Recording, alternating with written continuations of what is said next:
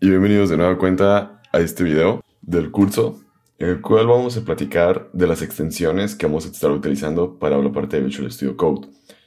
¿Cuál es su uso? ¿Por qué? ¿Y cómo? Así que espero que te esté gustando esta parte del curso. Si te gustaría que abordara una de las secciones o algunos temas de los cuales a lo mejor conforme los vayamos viendo y no los incluyo, házmelo saber en la sección de comentarios, en mi Instagram o en Twitter. Y ya de esta forma yo los podré ir planificando para futuros videos. Y bueno, ahora sí. Estas es como mis, ahora sí, mis extensiones que utilizo en mi día a día y los cuales estaremos utilizando para aquí en la parte del curso. Que esto se vuelve muy importante porque esto es lo que le da como la estructura o cierta agilidad y flexibilidad mientras estamos programando. A mí me gusta el Atom One Dark Theme, la neta es lo que más me gusta de Atom, su tema. El AutoClass Tag, este lo uso para la parte de React. Sin embargo, aquí no vamos a abordar esos temas. Los Flutter Snippets, la parte de Block para gestor de estados.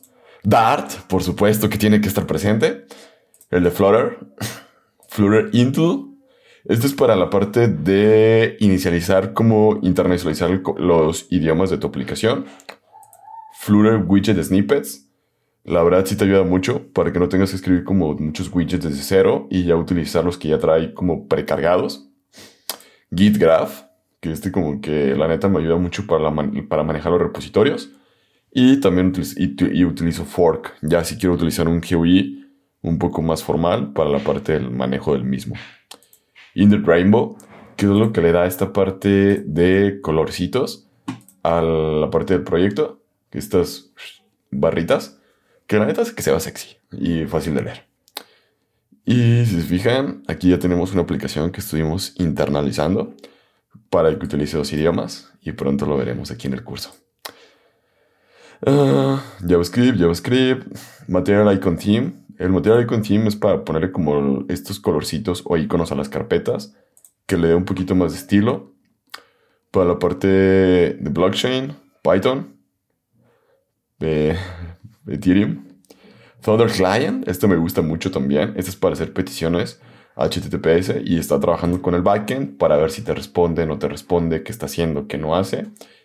Y eso te ayuda mucho para que no tengas que tener abierto Postman y pesa muchísimo menos que Postman.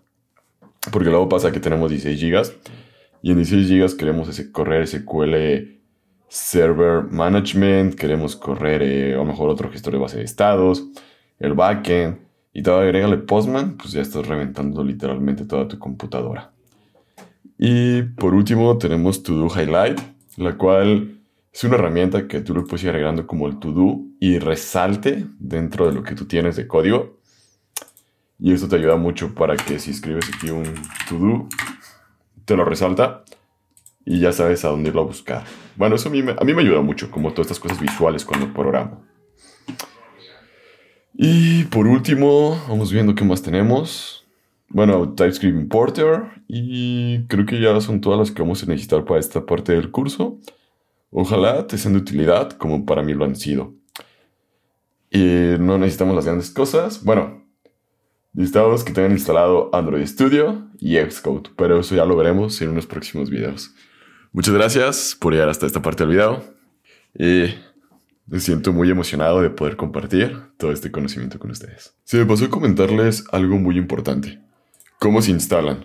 Simplemente le das clic aquí, le das aquí Install y ya, no tienes que hacer nada. Ojo, en caso dado que tu Visual Studio Code se trabe, puedes presionar Control Shift P o Command Shift P y buscas la parte de Reload Window.